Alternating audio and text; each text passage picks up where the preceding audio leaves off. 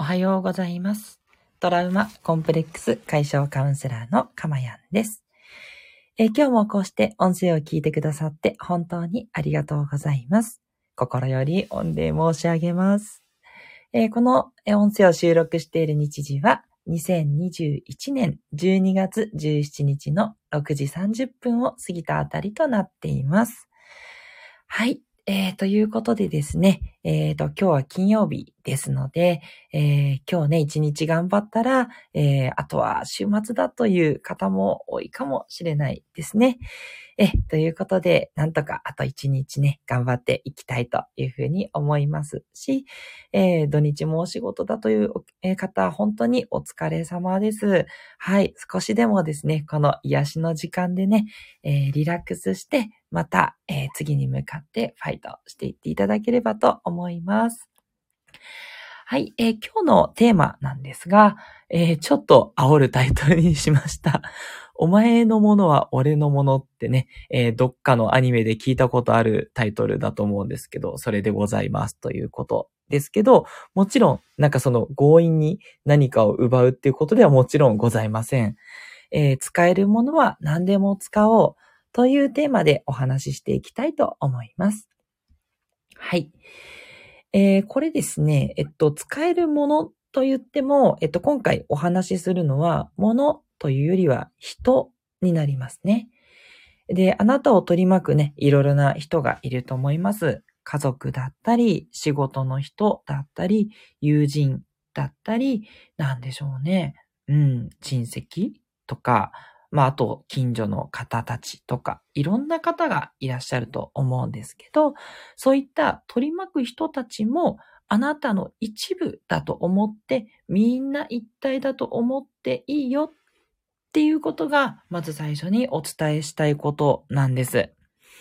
えっと、人はみんなその有機的にですね、一緒につながって生きていきます。うん。あの、一人もね、えー孤立して生きてるっていう方はいらっしゃらないと思うんですね。何かしらね、つながりがないときっと生きていけないっていうことだと思っておりまして、えっ、と、そういったところをね、考えると、つながってるって考えていいですし、何かしらのね、影響を及ぼし合う人に対しては、もう、それは、もう私の一部だと。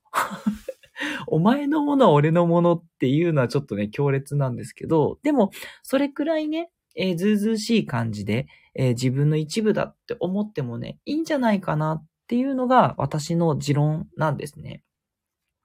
で、それで何をしたいのっていう話なんですけど、自分がやりたくないなとか、ちょっとこれは苦手だなって思うことに関しては、うまく頼んで周りの人にやってもらっていいよっていうことなんですね。ともすればですね、あの日本人は我慢して自分でやらなきゃいけないっていうふうにやっぱり思い込んでる人が多いんですけれども、あの、お願いをねしてみるっていうのは全然 OK なことなんですね。周りの人にお願いして、もしダメだったら、それは気持ちよく自分でやるっていうことは当然必要だと思います。ね、そこがね、えー、ダメなの？っていう感じでしょうがないなってやるんじゃなくて、あ、全然大丈夫自分でやるからっていう、その気持ちは大事だと思います。で、しかしながらですね、えー最初からそういった他の人に依頼するっていうこともせずにですね、えー自分で抱え込むっていうのは、えーちょっともったいないと思うんですね。せっかくのね、リソースですので、ぜひ周りの人たちにどんどんどんどんお願いをしていって、で、うまくいったらラッキーなんですよね。ね、自分でやることが減って、で、もっとね、自分が好きだったり、得意なことっていう方向に自分のやりたいこ、えー時間を割くことができますので、その方がね、いいよっていうことなんですね。そう。これ理想論ではその通りだと思うんですけど、じゃあ実際ね、それをやるっていうのはなかなか難しいっていう方もいると思いますので、本当にちょっとしたことからでいいので、これくらいだったらいいかなっていうお願いからね、始めてみるといいと思います。もうちょっと1分で終わるようなね、お片付けみたいなところからお願いしていくとか。で、そっから徐々にずうずうしさを上げていく っていうね、感じがいいと思います。そう。だから丁寧なね、ジャイアン、あ、言っちゃった。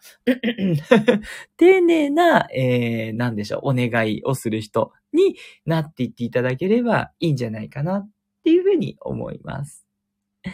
で、私の例なんですけど、あの、私本当このテーマを取り上げてるぐらいなんで、本当に苦手だったんですよ。やっぱりね、こう、それで言って、なんかこの人こんなことお願いしてくるよって思われたらどうしようってずっと思ってたんですけど、やっぱりね、そうは言っても仕事回らなくなってきますんで、あの、部下に、あの、結構何でもお願いするのをね、一回トライしてみたんですね。で、やってみたらどうなったかっていうと、もうその部下がめちゃくちゃ成長したんですよ。そう。最初は本当にこれぐらいならいけるだろうっていう、その、その人の、なんだな、キャパシティに合わせたことしかお願いしてなかったんですね。なんですけど、やっぱり今は、えっと、ちょっと無理めでも、これやったら多分部下の成長になるかなっていう感じで、何でもお願いができちゃってるんですね。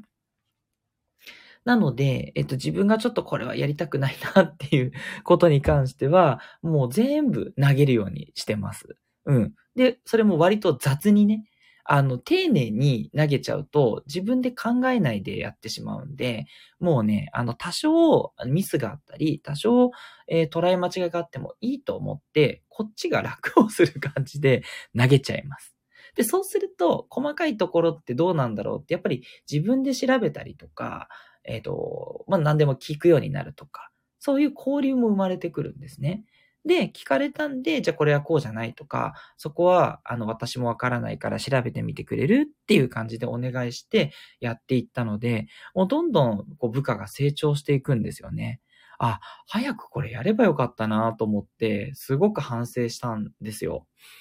っていうことがありましたので、あの、なかなかね、部下に振ることが難しいっていうことも、ぜひぜひね、えー、やってみていただきたいと思います。あとね、上の人に振るっていうのもいいですよ。えちょっとね、ここが今大変なんで、他の仕事ちょっとやってほしいです、なんていう感じで、はい、言ってますし、もうお休み取るときはもう遠慮なくこの仕事お願いしますっていう感じで、そう、言ってしまって、で、そうすると、あの上の人は、あ、こんなに、えっ、ー、と、かまやは仕事を抱えてるんだなっていうことが分かったりしますので、そういうのをね、知らしめる意味でもね、いいことなんですよね。もちろんね、引き受けてくれなかったら、それは潔く自分でやるようにしていますというところです。それから、えっと、私、小さい子供がいるんですけど、子供にも極力やらせるようにしてます。ね、その方が時間的にも有効活用ですし、えー、子供の時間を使ってるという感じになりますね。そう、もう洋服を着替えるとか、なんだろうな、こう、おトイレに行くとか、あと食器を片付けるとかね。もうできることは何でもさせる。もうこぼそうが、ね、ちょっとおしっこちびろうがね、いいですよ。うん、どんどんどんどんやらせた方が、ね、自主性も育つし、いろんなことに興味が向くということでね、やってますし。でね、やりたくなさそうだったらお小遣いあげるからって言ってお小遣いで釣ってみたりとか。で、あと、あの、兄弟なので、兄弟で用意ドンって競争させるとめちゃくちゃ頑張るんで、すごい早く終わったりして、あありがたい、すごい早く終わってありがたいよ、みたいなこと言ってね。そういうふうに言うんで、あの、私がありがたいありがたいって言うもんだから、子供たちもありがたいってすぐ言うようになって、ちょっと笑っちゃうんですけどね。えー、これありがたいよね、とか言ってね、子供が言うとね、可愛いですよね。っていうことでね、えー、そんなね、子供にやらせることもどんどんやらせていきましょうっていうこと。で、あともう一つの例は、えっと、家事代行ですね。もう、これ最近なんですけど、これほんとやってよかったなと思って、やっぱ、あの、水回りの仕事は私の担当だったんですけど、もうどうしてもね、どうしてもね、えー、なかなか気が進まない時がありまして、で、家事代行をね、もうお願いすることにしたんですね。もうそしたら本当に週末が楽になって、そう、全部の水回りをすごいピカピカにしてくださるので、いや、これは本当頼んでよかったなって思ってます。で、その時間を使って、まあこういった、えっ、ー、と、仕事、カウンセリングの仕事だとか、あと家事にもうちょっと力を入れて、あの手作りの何かを作ったりとか、そういうことに時間を使えていて、自分的にはすごく満たされてるんですよね。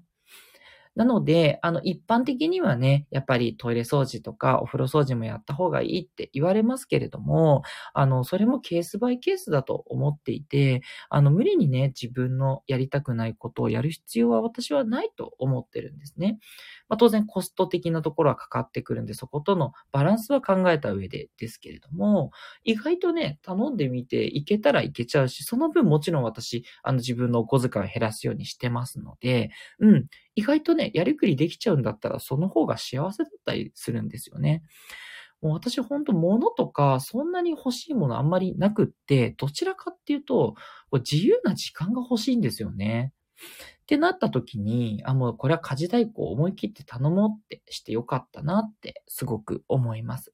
何よりね、時間って大切だなって、本当にね、いろんな方言ってますけど、これは本当にそうだと思いますんで、まあ、逆にね、あの、ご引退とかされてて、まあ、時間がね、余ってるよっていう方は、あの、なんだろうな、時間をどんどん逆に使うっていうことで、あの、まあ、お金を貯めるっていう考え方もいいんじゃないかなと本当思いますし、うん、そこもケースバイケースなんですけど、どうやったら自分の幸せ度がね、上がるかって考えたときに、もう周りの人も遠慮なく自分のえー、なんだろう、使える、使えるって言ったらね、言い方あれなんですけど、頼れる存在だからどんどん頼っちゃう。っていうことがいいと思います。はい。ということで、いかがでしたでしょうか？ね、あの、某アニメキャラのような強引さはいらないんですけど、あの、それぐらいのね、ずうずしさは持っていただいて、えどんどんね、苦手なこと、嫌いなことは、え渡していきましょう。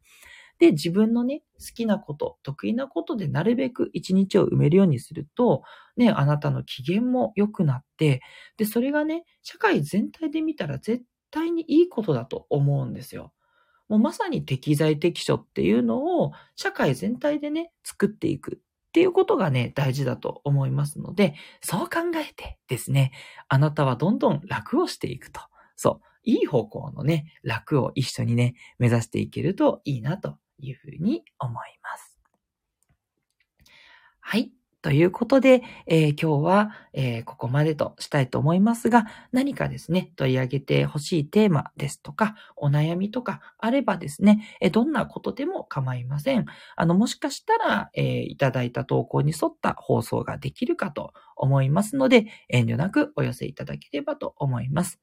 もしね、放送できないようなお悩みをいただいた場合には、あの、個別にね、あの、ご返信を返すということもさせていただいておりますので、ぜひぜひね、えー、ここは遠慮なく、あの、なんでしょう。えー、私はあなたのものという感じでね、私を遠慮なく頼っていただいて全く問題ありませんので、いつでもお悩みをお寄せください。